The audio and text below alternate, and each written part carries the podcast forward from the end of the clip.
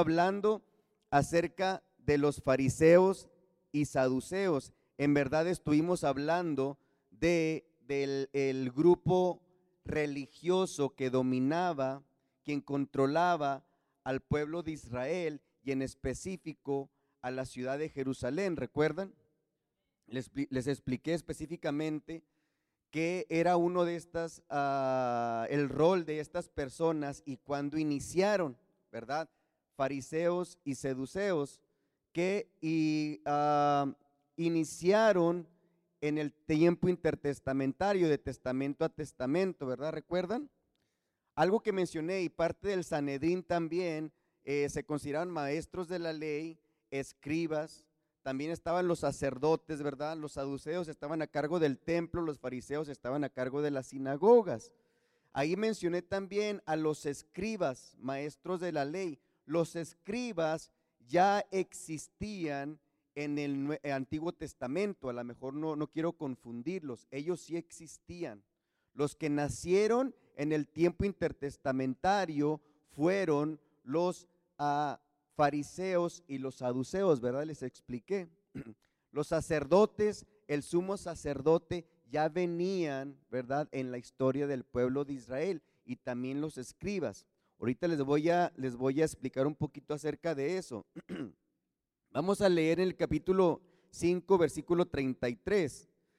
Ellos oyendo esto se enfurecían y querían matarlos. Entonces levantándose el concilio, un fariseo llamado como Gamaliel, doctor de la ley, venerado de todo el pueblo, mandó que se sacasen fuera por un momento a los apóstoles. Y luego dijo, varones israelitas, mirar por vosotros lo que veis y hacer respecto a estos hombres. Porque antes de estos días se levantó Teudas diciendo que era alguien. A este unió un número como de 400 hombres.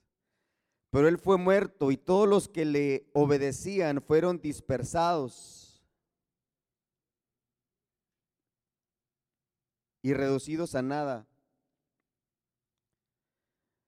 Después de esto se levantó Judas el Galileo en los días del censo y llevó en pos de sí mucho a mucho pueblo.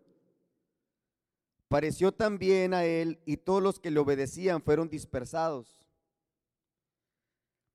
Y ahora os digo, apartados estos hombres y dejadlos, porque si este consejo os está o esta obra, perdón, es de los hombres, se desvanecerá, mas si es de Dios, no lo podéis destruir.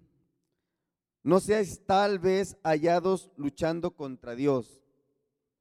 No todos los fariseos ah, eran malos, ¿verdad? Estamos hablando aquí de un hombre que se llamaba Gamaliel, dice que era respetado, ¿verdad? ¿Qué dice?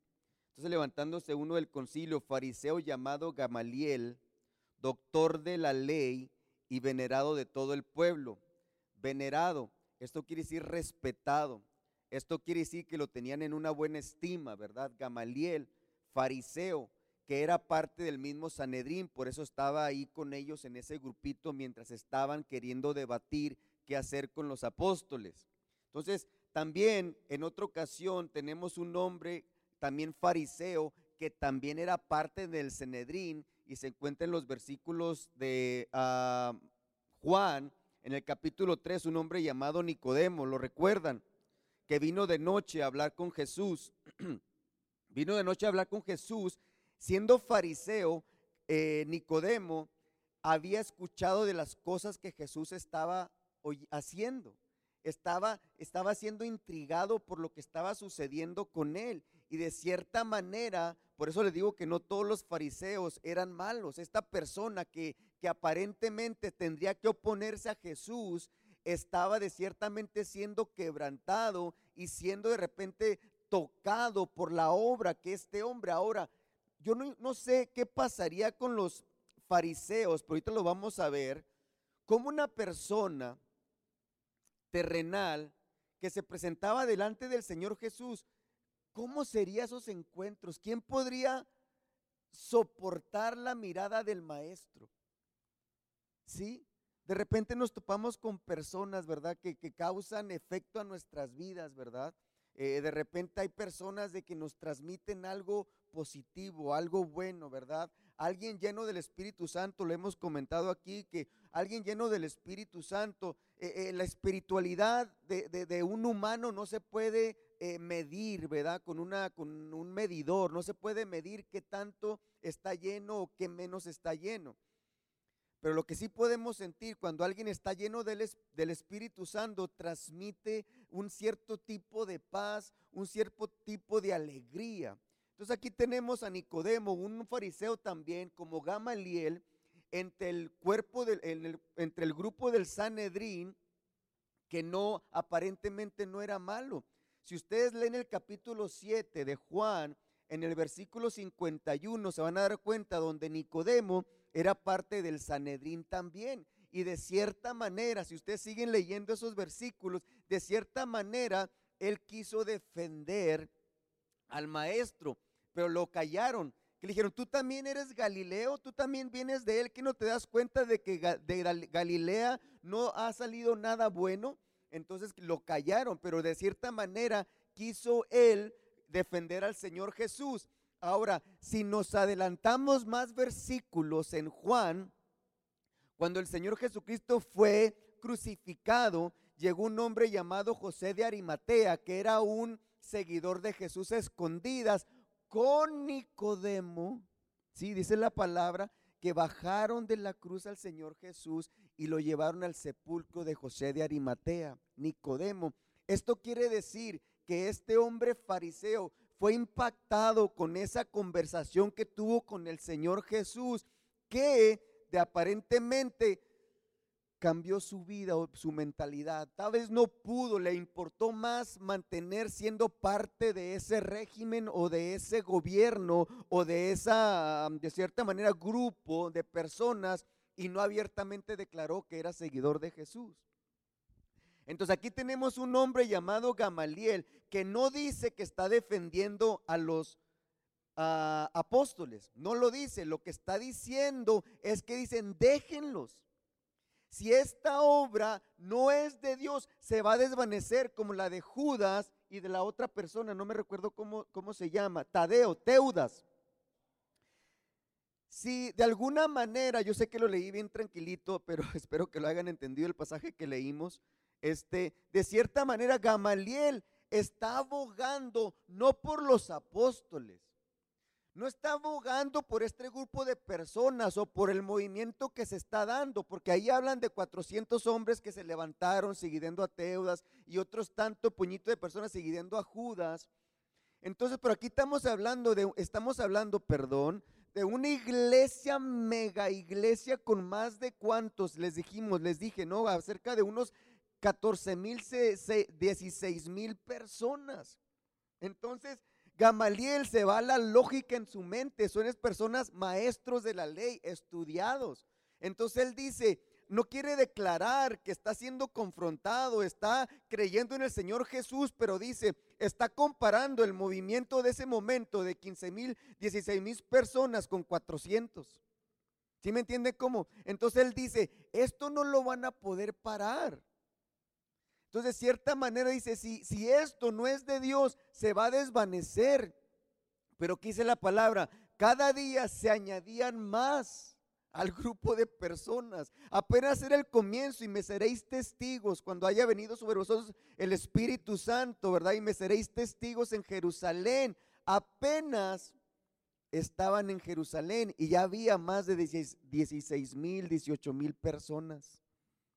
Entonces Gamaliel se levanta, no defendiendo aparentemente, pero simplemente dejando que si es de Dios, el mismo Espíritu de Dios que estaban empezando a comprender que fue el Espíritu Santo, ¿verdad? Que siguiera obrando, o si no era el Espíritu Santo, se iba a desvanecer. Pero ¿qué pasó? Siguió. Entonces, continuamos. Entonces, para hablar un poquito acerca de los escribas, no quiero, espero que no haya confundido a nadie cuando dije que es, eh, este grupo de personas era compuesto por primeramente por unos 71 personas o 70 personas, entre ellos estaba el sumo sacerdote, ¿verdad? Entre ellos estaban los sacerdotes, entre ellos estaban los fariseos, entre ellos estaban los saduceos y entre ellos estaban también los escribas. Entonces los saduceos estaban encargados del templo del Señor y si ellos estaban encargados del templo del Señor, estaban encargados del sumo sacerdote y de los sacerdotes. Los fariseos estaban encargados de las sinagogas. ¿Recuerdan que se los expliqué? Los escribas y los maestros, no todos eran fariseos, pero sí eran conocedores y doctores de la ley. Los escribas en el antiguo Israel eran hombres sabios cuyo trabajo era estudiar la ley transcribirla y escribir comentarios de la misma. Ellos a veces eran ah, contratados cuando tenían que escribir un escrito legal, eran contratados también. Edras, Edras en el Antiguo Testamento era escriba, era un escriba diligente de la ley de Moisés. Los escribas tomaban seriamente el trabajo de perseverar las escrituras, copiaban ¿sí? meticulosamente cada letra de la ley de los escritos que estaban ahí. Los copiaban, ¿sí? Los copiaban meticulosamente, o sea, cada letra, cada espacio entre las letras, las copiaban de tal manera que no se perdiera en el tiempo antiguo lo que Moisés había presentado al pueblo de Israel. Los judíos en aquel entonces eran conocidos como el pueblo del libro porque seguían la ley de Moisés. En la era del Nuevo Testamento, los escribas muchas veces se les relacionaba con los fariseos, aunque no todos los fariseos eran escribas. Sin embargo, los escribas iban más allá de la interpretación de las escrituras, estoy hablando de los escribas del Nuevo Testamento, y añadieron muchas tradiciones humanas a lo que Dios había dicho. Entonces fueron perdiendo la línea de escribir meticulosamente cada letra y cuando llegamos al tiempo del Nuevo Testamento, los escribas añadieron muchas cosas, no de lo que venía ya del pueblo de Israel, sino de ellos mismos, reglas que impusieron para que el pueblo las siguiera. Entonces, por eso el Señor Jesús los confrontó tremendamente. Él condenó totalmente a los escribas por su hipocresía. Ellos conocían la ley, le enseñaron a los demás, pero no la obedecían ellos mismos. En verdad el propósito original de los escribas era conocer y preservar la ley y alentar con ella a los demás o a los que ellos enseñaban. Los escribas cuyo objetivo era conservar la palabra realmente la anularon por las tradiciones que ellos mismos habían escrito y transmitidos al pueblo. ¿Qué le parece? El problema más grande para los escribas en el fondo era la hipocresía. Ellos estaban más interesados en mostrar una buena apariencia a los hombres y no agradar a Dios. Se fueron perturbando. En otras palabras, ellos mismos fueron diluyendo la ley para hacerla ver por las nuevas reglas que ellos estaban imponiendo. Entonces el título de este mensaje, como pueden ver, se llama No seas fariseo. No seas fariseo. Escúcheme con atención no seas fariseo. es algo que hoy se declara. Una persona liberal, un cristiano liberal, le declara a otra persona fariseo porque esa persona intenta guardar los, mandamientos del Señor como él piensa que es correcto. Una persona que declara a otra persona fariseo se está excusando y han querido, ¿sí? Abiertamente meter al mundo a la iglesia. Y le llaman a una persona fariseo aquellos que quieren, ¿sí? De cierta, de cierta manera, preservar los mandamientos del Señor y el temor a Jehová. ¿Sí? ¿Sí me entienden?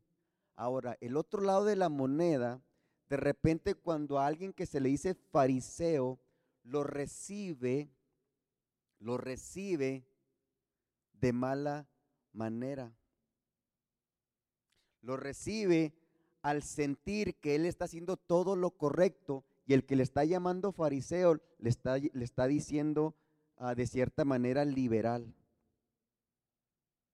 ¿Sí me entiende cómo? Alguien le declara fariseo, pero de repente la persona que se le está declarando fariseo lo toma de una manera soberbia. Yo estoy haciendo lo correcto, tú estás haciendo lo incorrecto.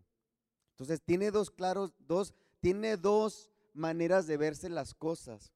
Ahora, una persona culta, ¿sí? De repente le llama liberal a una persona. Sin saber lo que esa persona está recibiendo en su corazón. ¿Sí? De repente unas personas le declaran, tú eres un liberal porque estás dejando que el mundo, estás atrapando cosas que viene el mundo cambiando y la estás abrazando sin conocer en realidad sus corazones.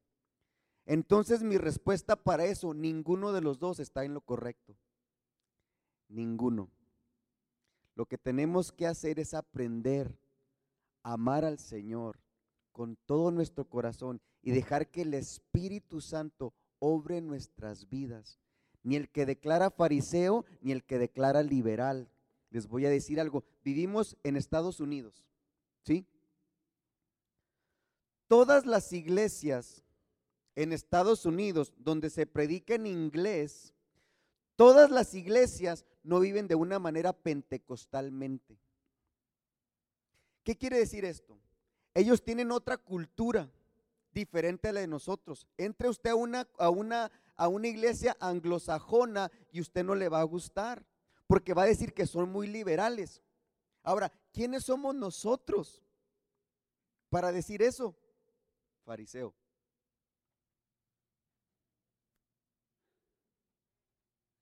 Quiere decir que todas las iglesias en Estados Unidos, donde se predica en inglés, anglosajona, todos se van a ir al infierno.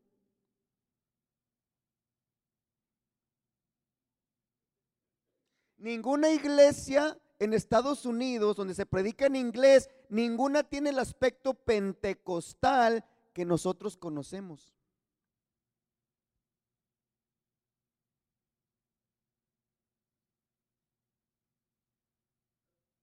¿Están mal todos? Ahora, los anglosajones a nosotros. Nos ven a los latinos de habla hispana en una iglesia pentecostal, nos llaman fariseos. Nos llaman legalistas. Y es lo que estamos viviendo ahorita.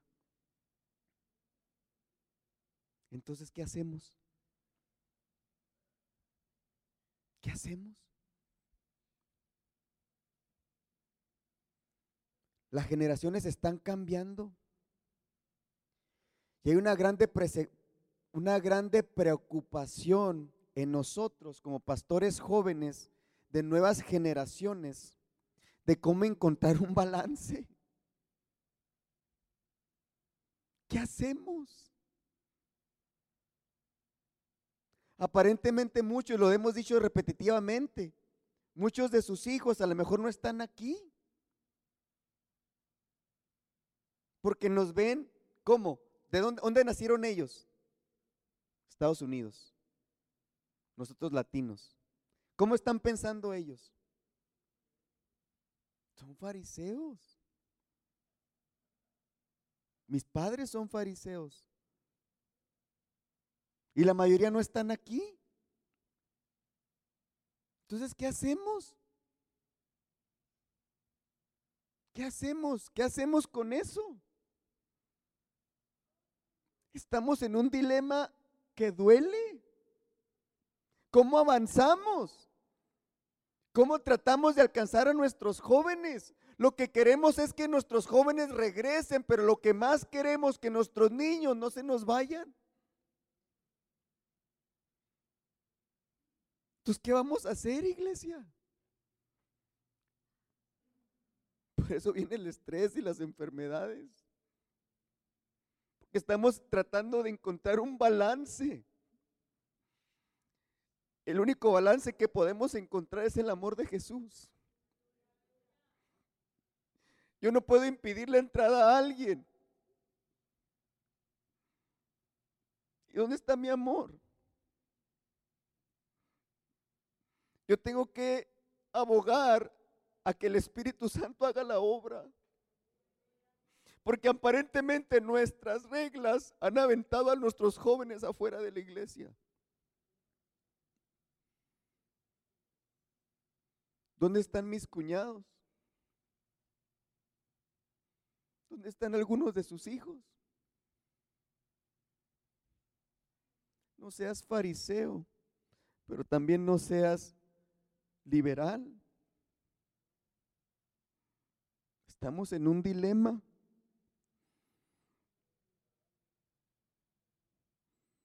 Entonces, vamos a ver qué es lo que piensa Jesús de los fariseos.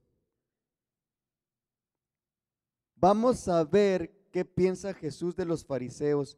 Yo creo que ya se imagina a cuál versículo vamos a ir y a qué capítulo vamos a ir aquí el libro. Vaya Mateo 23, por favor.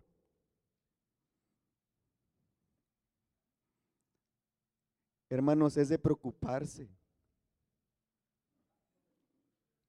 No está bien el que lo declara, no está bien el que lo recibe, ni no está bien el que declara, lo voy a decir otra vez, el que declara fariseo no está bien, ni el que se dice ser fariseo está bien.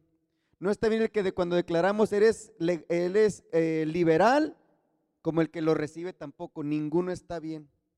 Ninguno. Ninguno está bien. Vamos a ver qué piensa Jesús de los fariseos y de los escribas. ¿Sí? Estos son algunos de los pecados que Jesús acusó a los fariseos. Número uno, los fariseos eran hipócritas. La palabra hipócritas en el griego, se las he dicho antes, era traducida a actor, actor. Como en una obra de teatro, alguien que está intencionalmente tratando, eh, perdón, intencionalmente mentiroso acerca, acerca de quién es realmente.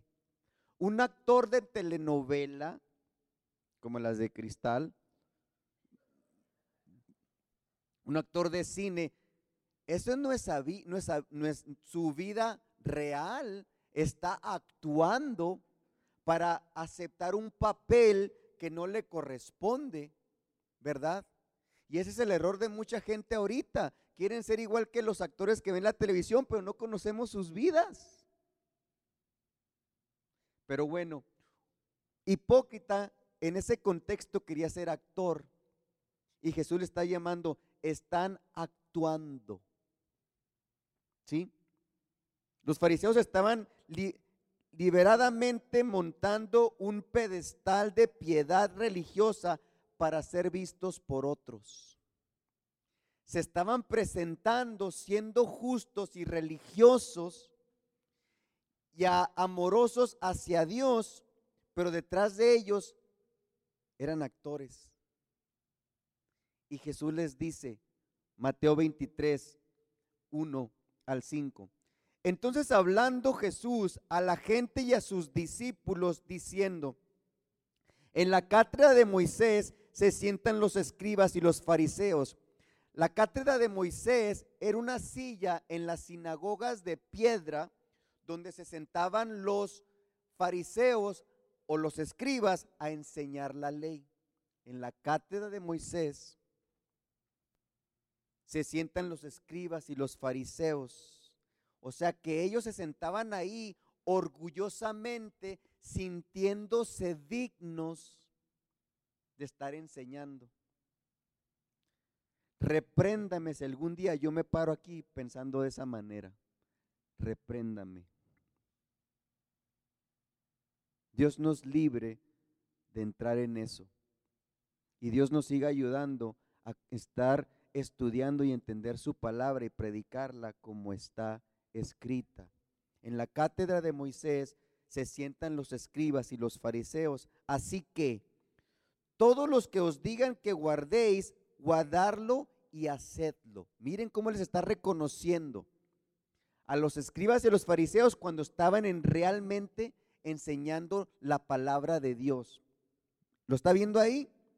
Mas no hagáis conforme a sus obras. Enseñaban algo que no hacían. ¿Sí lo está viendo ahí? Mas no hagáis conforme a sus obras, porque dicen, ¿y qué? Y no hacen. Porque atan cargas pesadas y difíciles de llevar y las ponen sobre los hombros de los hombres, pero ellos ni con un dedo quieren moverlas. Antes, hacen todas sus obras para ser vistos por los hombres pedestal, pues ensanchan sus filacterias, filacterias y extienden sus flecos de sus mantos. Las filacterias, filacterias, perdón, eran los, eh, como las mochilitas que se ponían de piel, donde cargaban los pergaminos y los escritos. Esto quiere decir lo que está diciendo Jesús, ah, no se dice irónicamente, se dice sarcásticamente, lo que está diciendo Jesús, ensanchan sus felicterias, o sea que cargan mochilas más grandotas con muchos pergaminos para hacerse ver como más santos y más conocedores. Y cada vez hacen sus flecos, o sea, sus mantos más largos, porque entre más largos, más santos se ven y más de lejos los ven. Es lo que sarcásticamente Jesús está diciendo. Cuando usted causa alguno, acusa, perdón, ¿sí? De ser un fariseo hipócrita, no solo lo está acusando de ser inconsistente, usted lo está acusando de intencionalmente estar actuando. Lo que les voy a enseñar esta mañana, que no debemos hablar a la ligera. Después de esta enseñanza, usted me dice si va a volver a llamarle a una persona fariseo o liberal. Miren qué feo Jesús los va a confrontar. El problema de algunos cristianos encaja en que en esta descripción, pero este sello no encaja con alguien que está tratando sinceramente de vivir una vida cristiana y seguir los mandamientos de Dios. A, mí llámenme fariseo si yo estoy siguiendo los mandamientos del Señor al pie de la letra. Pero no como Jesús les está declarando aquí. Segundo pecado de los fariseos. Los fariseos mantuvieron a las personas fuera del reino. Versículo 13 al 15. Mas hay de vosotros, escribas y fariseos, hipócritas, actores, ¿sí? porque cerráis el reino de los cielos delante de los hombres, pues ni entráis vosotros ni dejar entráis entrar a los que están entrando. Hay de vosotros, escribas y fariseos, hipócritas, porque devoráis las casas de las viudas y como pretexto hacéis largas oraciones. Por esto recibiréis mayor condenación. Hay de vosotros, escribas y fariseos, hipócritas, porque corréis, recorréis mar y tierra para hacer un prosélito, y una vez hecho, lo hacéis dos veces más hijo del infierno que vosotros. Los fariseos controlaban y manipulaban a la gente a través de las intimidación, a través de la intimidación. Ellos amenazaban a sus hermanos judíos que si seguían a Jesús serían sacados de las sinagogas. Los fariseos amenazaron a los seguidores de Jesús que si seguían siguiendo a ese hombre los iban a correr de las sinagogas. Es lo que nos enseña la Biblia en Juan 12:42. Dice, con todo eso, uno de los gobernantes, aún de los gobernantes, muchos creyeron en él. Nicodemo, Gamaliel tal vez, ¿sí? Dice, con todo eso aún de los gobernantes, Juan 12:42, muchos creyeron en él, pero a causa de los fariseos no lo confesaban para no ser expulsados de la sinagoga tenía un comentario cuando tocamos el, mensaje de la resurrección, cuando el Señor Jesús a escondidas mandó a Juan y a Pedro a preparar la cena del Señor. ¿Recuerdan que ninguno otro de los discípulos se dieron cuenta? Porque Judas ya había pactado, ¿sí? Entregar al Señor. Y cuando el Señor manda a preparar la cena, ¿recuerdan? Que entraron, dice, entran en la ciudad Van a, encontrar a un hombre llevando un cántaro que era inusual porque solamente los cántaros lo cargaban las mujeres. Síganlo y donde se meta, díganle al Señor, díganle al dueño de la casa, ¿dónde vamos a preparar la cena del Señor? ¿Recuerdan? Perfectamente y los llevó a un aposento alto donde prepararon.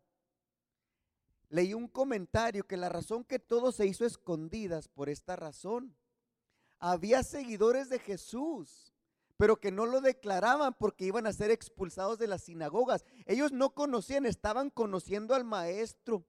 Estaban eh, dudando entre si era el Mesías o no era el Mesías. Y ellos, tal vez el Señor Jesús iba a ir y ellos se iban a quedar en su, en su ciudad, con su sinagoga ahí. No querían ser expulsados como seguidores, como judíos. Es como si aquí de repente corremos a alguien de la iglesia ¿Sí? Ya no puede regresar. Entonces, ¿qué va a hacer? Entonces, de cierta manera, no querían declarar que eran seguidores de Jesús para no ser expulsados por las sinagogas. ¿Sí me entiende? Cuando usted acusa a alguien de ser un fariseo, está insinuando que intenta controlar y manipular a otros para su propio beneficio.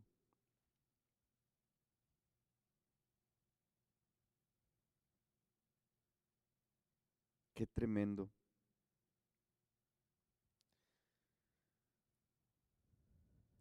Tercer pecado de los fariseos. Crearon brechas legales. ¿Qué es esto? Mire, Mateo 23, 16 al 17. Hay de vosotros guías, qué feo les decía, ¿verdad? a los maestros de la ley, a los que escribían la ley, a los sacerdotes, a los que de cierta manera eran presentados como los obispos de la ciudad de Jerusalén. ¿Sí? Otra cosa que a lo mejor no les mencioné, cada ciudad tenía su propio Sanedrín. Había un, Sanedrín supremo, pero cada ciudad, como cada el paso, tiene su propio alcalde, ¿verdad? Sus propios gobernantes, cada ciudad. Y luego hay un, gobernador en el estado de Texas, ¿verdad? Así era en cada ciudad, para que más o menos se ponga eso en la mentecita. Miren lo que dice. Hay de vosotros guías de ciegos que decís, si alguno jura por el templo, no es nada, pero si alguno jura por el oro del templo, es deudor. Insensatos y ciegos, por, porque ¿cuál es mayor, el oro o el templo que, que satisfica al oro? Esto quiere decir, los fariseos interpretaban la ley de manera que pudieran hacer lo que querían, ¿sí? Lo que querían hacer al tiempo que restringían y se comportaban en contra de los demás. O sea, ellos aparentaban, ellos le daban más honra al propio templo que lo que se predicaba en el templo ellos le daban más importancia al oro que hermoseaba el templo que el oro que pusieron ahí para que, no, déjenme lo digo otra vez. En un templo, en el templo del Señor estaba chapeado de oro, de mármol. ¿Por qué se hizo eso? ¿Por qué se hermoseó el templo? ¿Para darle honra a quién? a Dios.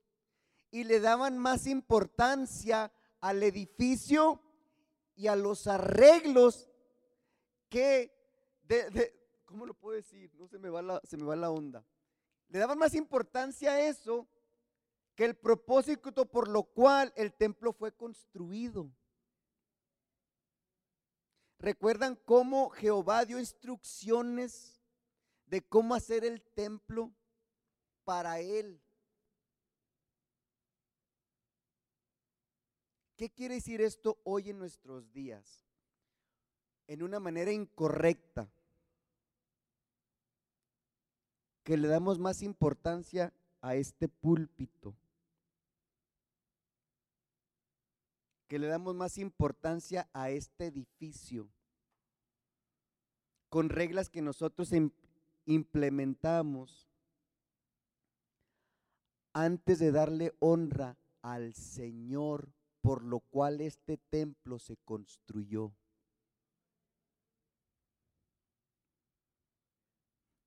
Esto no es lo más importante. Esto es lo importante. Esto, eso, eso, esto, esto no es importante. Es por la razón que los tocamos para alabar a Dios. ¿Sí me están entendiendo, iglesia? ¿Quién hace eso? Nosotros le damos más importancia a esto, a esto que por lo cual esto fue construido. ¿Sí me entienden? Es lo que está diciendo Jesús. Claro, claro, obviamente que este lugar se merece un respeto, porque fue construido para honra y gloria del Señor. Obviamente que esto tiene un respeto que todos a través del Espíritu Santo tenemos que adoptar y no hacerlo una pasarela, no hacerlo un, no sé, cosas que se ven allá en el mundo. Pero lo más importante de todo esto es lo que se predica aquí, la presencia que se siente en este lugar y más que nada la presencia que sentimos nosotros mismos en nuestros hogares. ¿Sí me entienden, iglesia? Hay que entender lo que Jesús está diciendo. Esto es lo que Jesús está diciendo. Los está declarando a los fariseos porque le dieron más importancia al templo y a sus reglas Jesús es el templo. Jesús es la palabra. Jesús es la ley. No la ley es más que Jesús, no el templo es más que Jesús, no el templo es más que Dios. Dios es el templo, Dios es la presencia, Jesús es la ley, Jesús es la palabra. Eso es lo que tenemos que entender. Tenemos que encontrar un balance para entender qué es lo que tenemos que hacer ahorita. No hace 20 años, no hace 10, no hace el año pasado, no antes de la pandemia. ¿Qué creen que va a pasar si de repente viene otra pandemia mundial? ¿Sabe qué tenemos que hacer? Transmitir en vivo.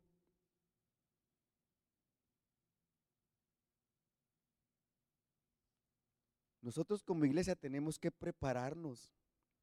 De repente no queríamos meter la tecnología a la iglesia, pero ahora es necesario meter la tecnología en la iglesia. Es necesario que guarde yo nuestras predicaciones por si algún día llega a haber persecución, tener de dónde poder mandar al pueblo la enseñanza y el alimento que el pueblo necesita. Yo tengo que pensar más allá de lo que está sucediendo ahorita. Déjeme le digo que la persecución va a haber. Si algún día me meten a la cárcel, pues va y me visita. Es de verdad.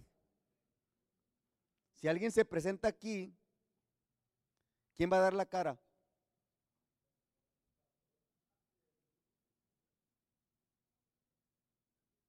Ni mi esposa. Bueno, si me meten en la cárcel, a la cárcel a mí, la que sigue es ella. Es así. ¿Sí? Cuarto pecado de los fariseos. Fueron negligentes en las cosas más importantes. Mateo 23, 23. Jesús dijo esto. Iglesia, ¿me está entendiendo? ¿Arrancamos esas páginas de la Biblia o seguimos leyendo? Porque es lo que Jesús está declarando, ¿verdad? Hay que entender la palabra.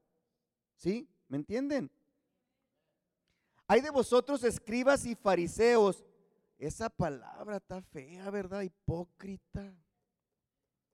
Y lo que tiene, ¿cómo se llama ese símbolo, de? De exclamación. ¿Qué quiere decir eso? A los que estudiaron en México. ¿Qué quiere decir eso? El símbolo de exclamación. Hipócritas. No me imagino al Señor Jesús hablando, gritando así, ¿verdad? Pero pues así lo está diciendo Mateo. ¿Quién está escribiendo? Mateo, Leví. ¿Quién era Leví? Sí, pero ¿quién era él? ¿Quién era él? Recaudador de impuestos. ¿Quién lo llamó? Jesús. ¿Quién era? ¿Era gentil o era fariseo? que, perdón, ¿era gentil o era judío? Judío. ¿Quién está escribiendo el libro? Lo que dijo. Mateo está escribiendo lo que él escuchó de Jesús. Hay de vosotros escribas y fariseos hipócritas, porque diezmáis la menta y el eneldo y el comino y dejáis lo más importante de la ley la justicia y la misericordia y la fe. Aquí hay para todos. Esto era necesario hacer sin dejar de hacer aquello. Guías de ciegos, que coláis el mosquito. Escuche esto, esta frase. Que coláis el mosquito y tragas el camello. Imagínense está diciendo Jesús esto? Está agarrando una agüita, o vamos a ir del río, y lo está pasando por el colador para que no se infiltren los mosquitos y puedan tomar el agua limpia, pero ellos en lugar de, tomar agua limpia se están tragando un camello. ¿Sería exagerado el Señor Jesús?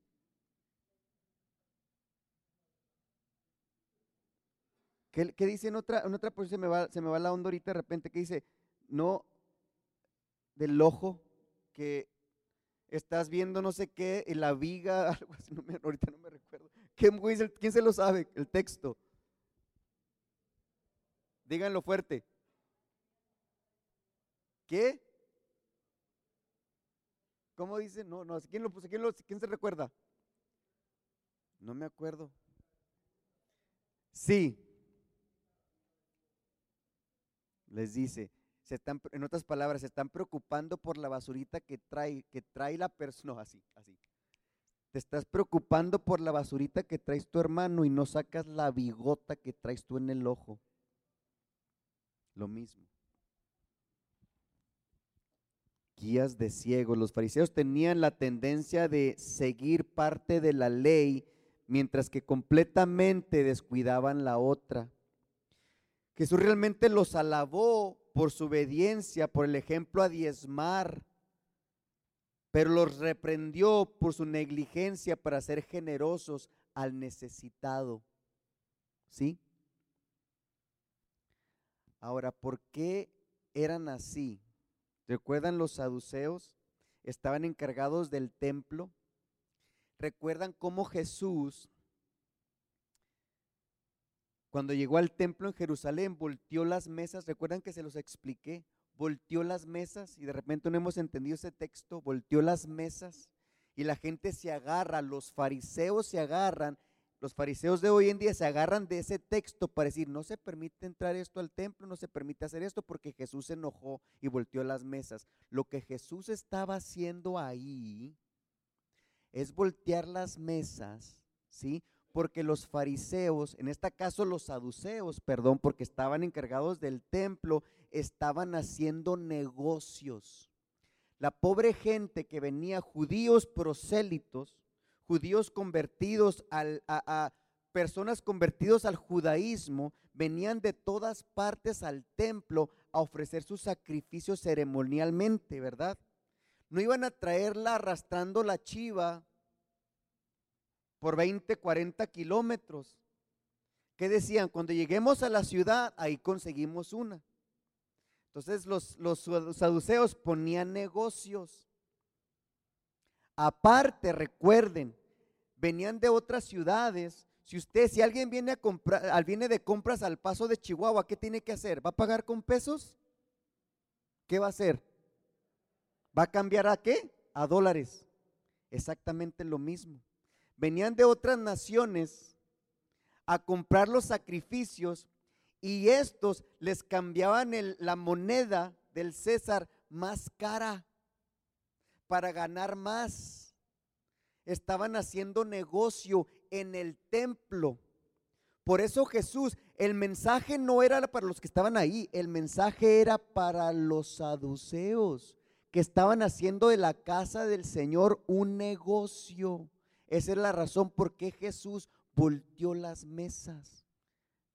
¿Entiende ahora? Sí, se lo había explicado, ¿verdad? No se puede acusar a alguien de ser fariseo simplemente porque es conservador al querer seguir las escrituras. No. No se puede decir que una persona es fariseo porque quiere estar en cada estudio bíblico y en cada servicio de adoración. No. Sin embargo, una persona que insiste en estar en la iglesia todo el tiempo cuando las puertas están abiertas, pero ignora lo que está escrito en, la, en las escrituras e ignora ser amoroso con su hermano e ignora mostrar bondad contra su hermano e ignora darle la reverencia a Dios e ignora ser piadoso en su casa e ignora comportarse como cristiano, no nomás en la iglesia, con su familia, e ignora el amor de Jesús, ese sí es fariseo. ¿Ya entiende? No es malo seguir las escrituras. No es malo seguir las, los mandamientos. No es malo vivir una comunión con Dios. No es malo ser, de repente uh, ser vistos como santos. No es malo. Sin santidad nadie que verá al Señor. ¿Recuerdan de lo que hablamos el viernes, varones? Para entrar al cielo tenemos que hacer todo eso. Eso era algo interno para los varones. Para entrar al cielo tenemos que hacer lo que está escrito. Pero no pretender ser santos cuando por dentro estamos llenos de amargura, de odio, de pecado, de crítica. Eso sí es ser fariseo. Antes de ver la basurita de su ojo, hay que sacarse la viga.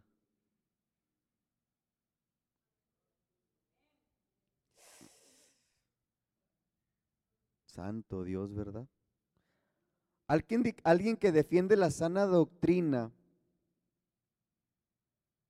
para, pero lastima, levantando falso testimonio y hablando espaldas de otros, es bastante similar de esta manera a un fariseo hipócrita. ¿Estoy siendo claro? De repente tengo que leer lo que apunto para no equivocarme en mis palabras. Quiero ser muy cuidadoso en lo que estoy hablando, porque es muy serio lo que estamos hablando. Esta enseñanza nos puede cambiar la vida.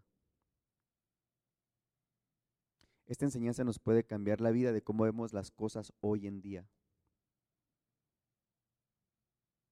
No podemos ver al mundo y pretender nosotros conscientemente, pretender nosotros saber quién está bien y quién está mal. Primero, como sacerdote de mi casa, me preocupo por lo que yo hago y por lo que pasa en mi casa. Después de eso me preocupo por lo que pasa aquí dentro. Antes de preocuparme por lo que allá, o por otras iglesias, o por otros pastores, yo me tengo que preocupar por este pueblo, por este. Enseñarles la palabra del Señor como está escrita. Pero al momento que empezamos a fijarnos en alguien más, ya estamos mal. ¿Qué se comentó por ahí? Cuando alguien busca una iglesia, ¿no? Que dice, no, ninguna iglesia es perfecta, porque en cuanto entras ahí, ya es imperfecta. Pero pues para entrar al cielo tenemos que ser perfectos, entonces ¿qué hacemos? Por ahí me enseñaron eso. ¿Qué hacemos?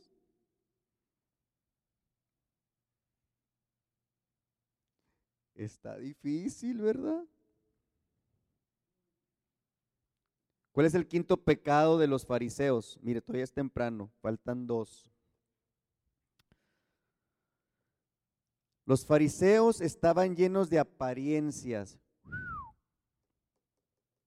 Hay de vosotros, perdón, 25. 23, 25. Hay de vosotros escribas y fariseos, hipócritas, porque limpiáis lo de afuera del vaso del plat, y del plato, pero dentro estáis lleno de robo y de injusticia. Fariseos ciegos, limpia, es lo mismo de la basurita, Limpia primero dentro del vaso y del plato para que también lo de afuera sea limpio. ¿Quién lo está diciendo? ¿Yo lo estoy inventando?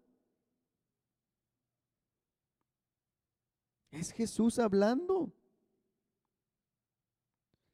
Esto es aquellos cristianos que quieren amonestar a otros antes de ver sus propios errores. Se lo leo otra vez. Esto es aquellos cristianos que quieren amonestar a otros antes de ver sus propios errores. Los que solo aparentan ser santos y rápidamente ven los errores de los otros, pero no se ven a sí mismos. Las palabras más duras de Jesús para los fariseos no se debía a que ellos fueran la policía de la moralidad, sino que ellos desviaban la atención para que ellos mismos porque ellos mismos vivían inmoralmente. ¿Sí? Ellos declaraban lo malo de los demás para excusarse y voltear la mirada y no fueran confrontados. Se escondían detrás del morralito, se escondían detrás del atuendo, se, se escondían detrás de la sabiduría para esconder de que ellos vivían mal en pecado y inmoralidad también. Una persona que te está declarando alguna falla o alguna falta, ¿lo está haciendo con amor? ¿O lo está haciendo de manera para que él mismo o ella se sienta superior a ti?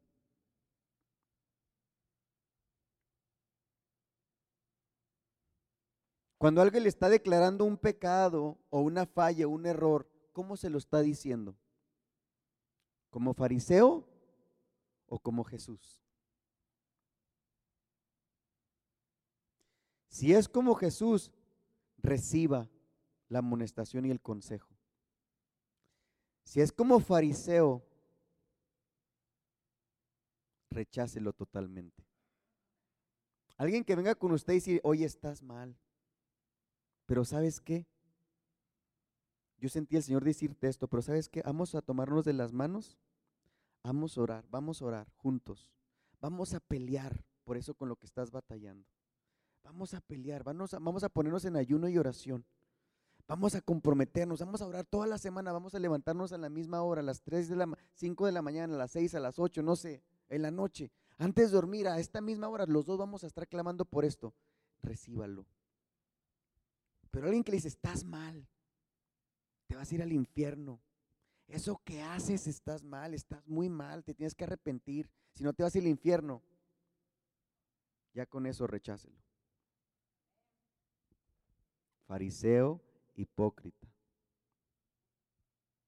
¿Sí? Sexto pecado.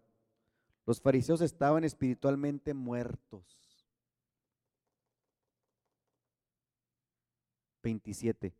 23, 27. Hay de vosotros, escribas y fariseos, hipócritas, porque sois semejante a los sepulcros blanqueados, que por fuera la verdad se muestran hermosos, mas por dentro están llenos de huesos de muertos y de toda inmundicia. Qué feo. Así también vosotros por fuera a la verdad os mostráis justos a los hombres, pero por dentro estáis llenos de hipocresía e iniquidad. Jesús dijo como sepulcros blanqueados, ustedes fariseos están llenos de huesos muertos, que no tienen vida espiritual, huesos muertos, sin vida. Ellos daban la impresión de, impresión de amar a Dios y ser celosos de su palabra, pero en realidad sus corazones estaban lejos de Él. Honraban a Dios con su boca, pero con sus corazones estaban lejos de Él. En este sentido, es una acusación extremadamente grave decir que alguien es fariseo. Si alguien le llama fariseo, tiene que preocuparse no porque está siguiendo la ley de Dios o los mandamientos. Si alguien le llama fariseo es porque le está diciendo hipócrita, actor, estás pretendiendo ser santo y no lo eres. Alguien que le dice que es fariseo, no lo tome con agrado. Si conoce la palabra y recibe este mensaje de parte de Dios, usted ya va a entender por qué razón le está llamando fariseos, escribas y fariseos hipócritas, guías de ciegos, ciegos. Si usted a alguien le dice fariseo, no lo reciba como algo bonito, bondadoso, recíbalo como un insulto, pero no se vaya a agarrar a golpes. Mejor doble sus rodillas y pídale perdón a Dios. ¿Sí me entienden, iglesia? Cuando una persona está tratando personalmente y con honestidad obedecer los mandamientos de Dios, ¿sí? Es acusarlo. Perdón, cuando una persona está tratando de personalmente, o sea, cuando una persona realmente, con honestidad, sin fijarse en los demás, quiere seguir los mandamientos de Dios, hay que seguir su ejemplo. Pero si esa persona que está siguiendo los mandamientos declara a otros el pecado, es un fariseo. Está bien clarito, ¿verdad? Espero no estar cuatrapeándome. Finalmente, la acusación más grave contra los fariseos es que, ¿qué es la acusación más grave o el pecado más grave que cometieron los fariseos y los escribas.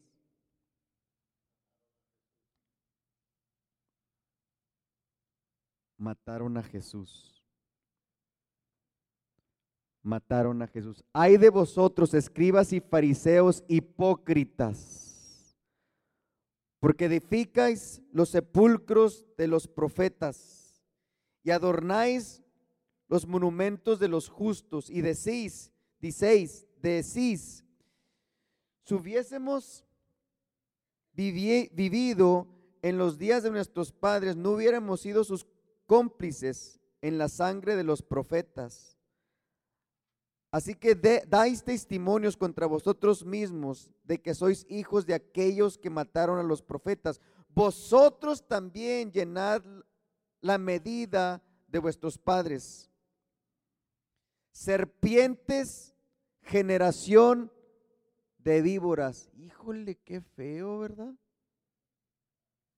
Ya le cambió, ya no es actores hipócritas, serpiente generación de víboras. ¿Cómo escaparéis de la condenación del infierno? Para los que dicen que no existe el infierno. Ahí está Jesús declarando la condenación que es el infierno. ¿Y la vida eterna qué es? El cielo. ¿Sí? Por tanto, he aquí, yo os envío profetas. Mire, escuche esto, porque esto abraza lo que estamos aprendiendo en Hechos. Mire, por tanto, aquí yo os envío profetas y sabios y escribas, los verdaderos, y de ellos a unos mataréis y crucificaréis ¿Cómo murió Pedro? Crucificado de cabeza. ¿Cómo murió Pablo? Degollado. Y la siguiente semana le voy a leer o le voy a enseñar qué fue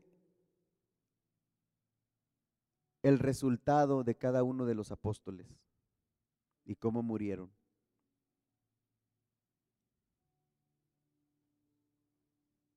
Qué tremendo, ¿verdad? Aquí dice Jesús, Él ya está hablando proféticamente. ¿Sí lo ve ahí? Está hablando de lo que pasaría en hechos. ¿Sí?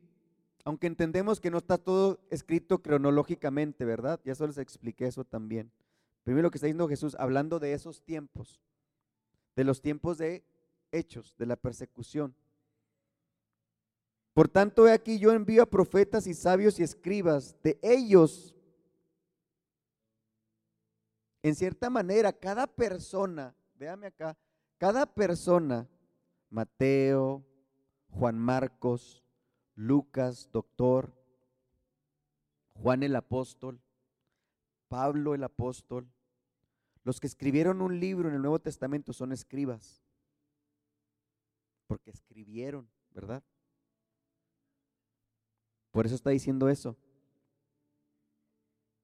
Yo envío a profetos y a sabios y a escribas, y de ellos a unos mataréis y crucificaréis, y a otros azotaréis. ¿Qué le hicieron a los apóstoles ahorita en ahí mismo en el capítulo 5 de Hechos? Los azotaron en vuestras sinagogas. ¿Sí ve cómo se relaciona todo? y perseguís de ciudad en ciudad, para que venga sobre vosotros toda la sangre justa que se ha derramado sobre la tierra, desde la sangre de Abel el justo hasta la sangre de Zacarías, hijo de Berequías, a quien matasteis entre el templo y el altar. De cierto os digo que todo esto vendrá sobre esta generación. La peor parte de los fariseos fue que lamentablemente algunos de, que, de sus antepasados habían asesinado a los profetas de la antigüedad. Ellos mismos asesinarían al Mesías. El, el Mesías, los que ellos enseñaban.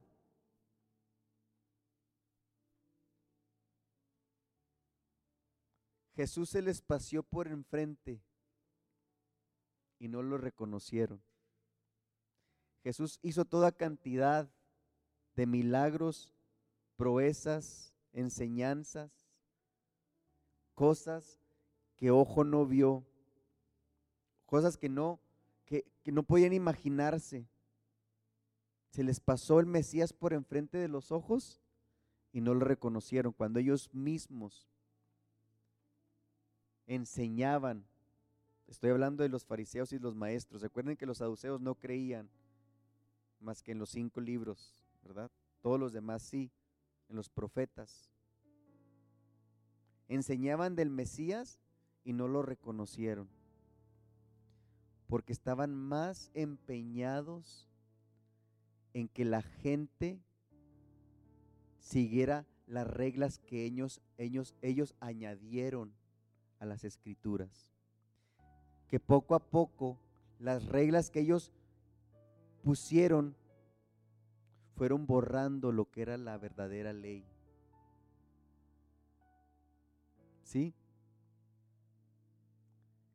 Tan espiritualmente muertos que observaban los milagros de Jesús.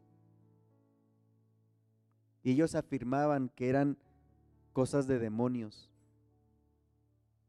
Cuando Jesús hacía un milagro, decían, fue hecho por Belcebú.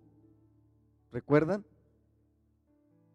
Estos hombres estaban tan ciegos espiritualmente y ciegos estaban tan ciegos y espiritualmente, espiritualmente muertos que exigieron al Hijo de Dios, que exigieron que el Hijo de Dios fuera crucificado estaban tan muertos espiritualmente que el Mesías se les pasó por enfrente.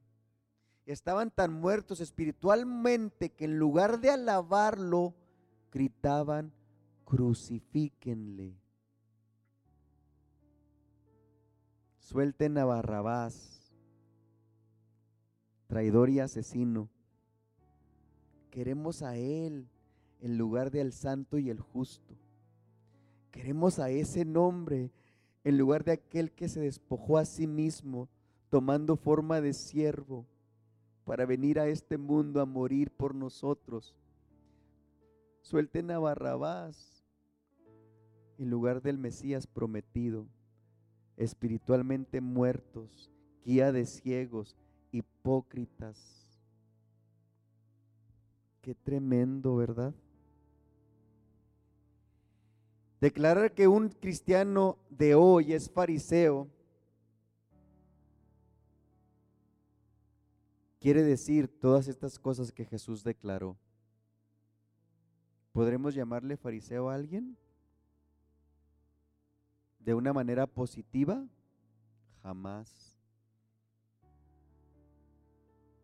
Jesús dijo, Jesús, perdón, no dijo que nos iban a conocer por nuestra doctrina. No, Jesús dijo que nos van a conocer por nuestros frutos. No vamos a ser reconocidos por nuestras doctrinas, pentecostal, bautista, otras denominaciones. Dios me libre de juzgar a esas denominaciones. No es mi lugar ni mi responsabilidad. Allá Dios, algún día vamos a estar delante de Él a ver quién de cierta manera, sin competir, solamente seguir al Señor. No nos van a conocer por nuestra doctrina, nos van a conocer por nuestros frutos.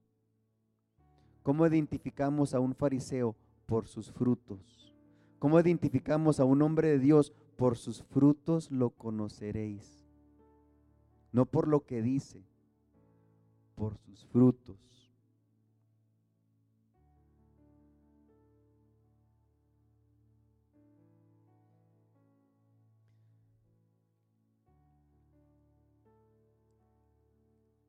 Hoy día, voltéme a ver acá, por favor.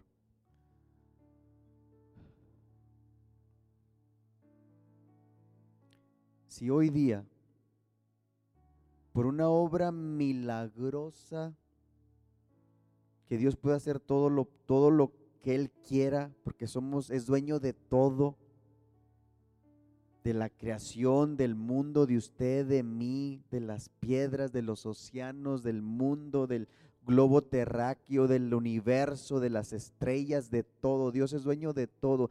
Si de alguna manera Dios anunciare, escuche esto por favor, porque va a cambiar su vida para siempre. Escuche esto por favor y tómelo de parte de Dios con una mente abierta y con un corazón abierto.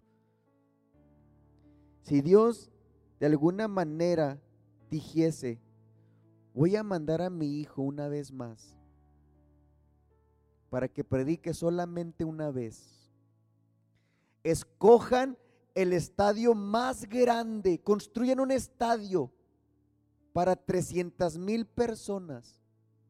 Escuche por favor esto.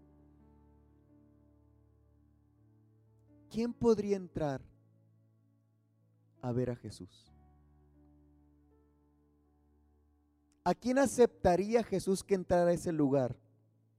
Tú no, mira cómo vienes vestido, tú no traes el pelo güero, tú no tienes aretes, tú no tienes tatuajes.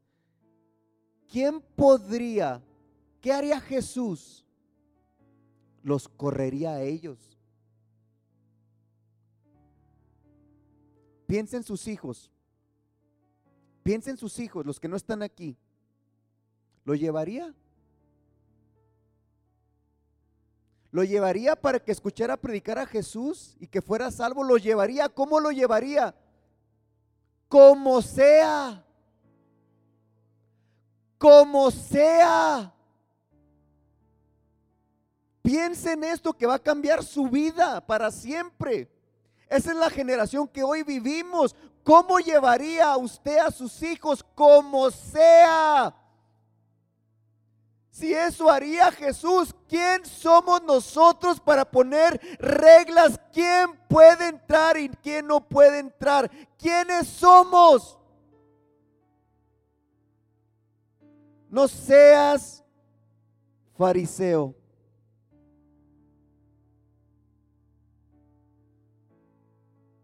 Jesús es más importante, el amor de Jesús es más importante que todo. Se la voy a cambiar poquito.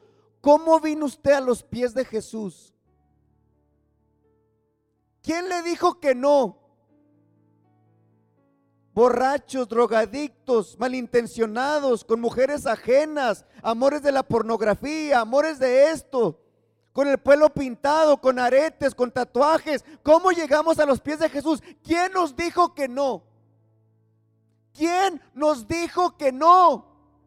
Entonces, ¿por qué ahora queremos poner reglas a la gente, a nuestros hijos, a la gente que quiere venir? ¿Por qué ahora podemos poner reglas? ¿Porque ya somos santos? ¿Porque ya somos fariseos? ¿De esos o de cuáles? Este es el tiempo en que vivimos, iglesia. Así venía yo. Yo tengo dos, dos hoyos en mis orejas. Así venía yo. Y aún de cristiano he fallado y fallé. Pero cuando hay un arrepentimiento del corazón, Dios nos perdona. ¿Quién somos nosotros? Va a poner reglas o para decir quién entra y quién no entra a la casa del Señor. Abra sus mentes, abramos nuestras mentes al amor de Jesús. No podemos estar predicando así. Tenemos que encontrar un balance, hermanos, un balance. Yo no quiero que mis hijos se vayan. Yo no quiero. Hay un peligro de los niños de 10, 11 años que en cuanto cumplen 13, 12, agarran monte, se van. En esa temporada muchos de sus hijos salieron corriendo. En esa temporada. Gracias a Dios que muchos de ellos están aquí. Y los que no están aquí estamos luchando, estamos orando para que el Señor los regrese. Pero queremos que los que están aquí no se vayan. ¿Cómo vino usted a los pies de Jesús? ¿Quién le puso reglas? ¿Quién le puso reglas? ¿Quién le dijo, tú no puedes entrar? ¿Y por qué hoy hacemos eso? Yo no estoy hablando de ser liberales, no estoy hablando de ser santurrones, yo estoy hablando del amor de Jesús. Entonces, ¿quién está bien? Ninguno.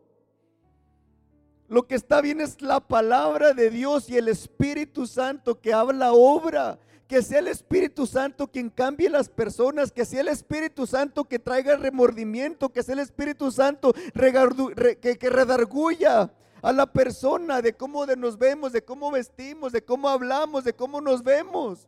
Que sea el Espíritu Santo, pero no reglas de nosotros. Tenemos que cambiar la manera de ser. No seas fariseo pero no seas liberal. Seamos seguidores de Jesús. ¿Por qué no se pone de pie con nosotros?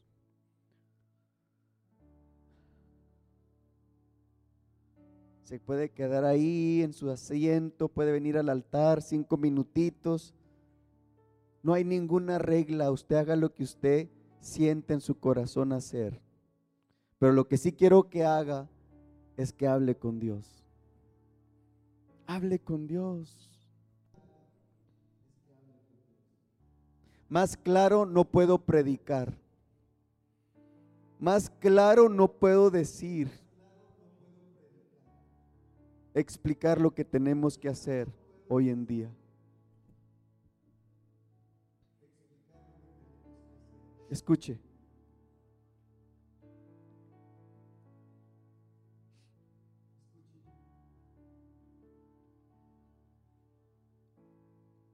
Escuche esto.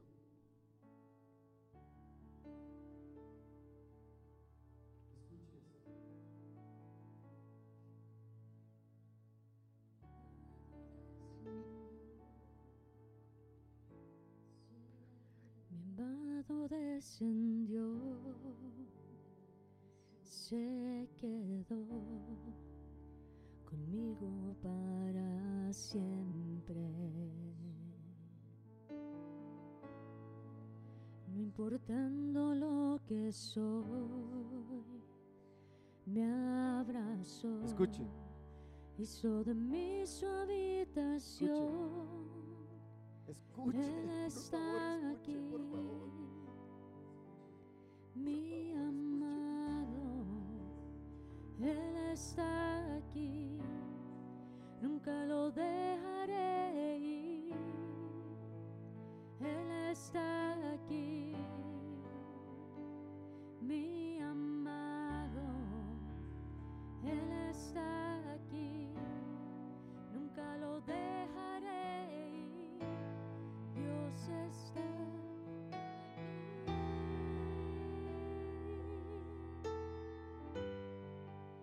Su dulce presencia está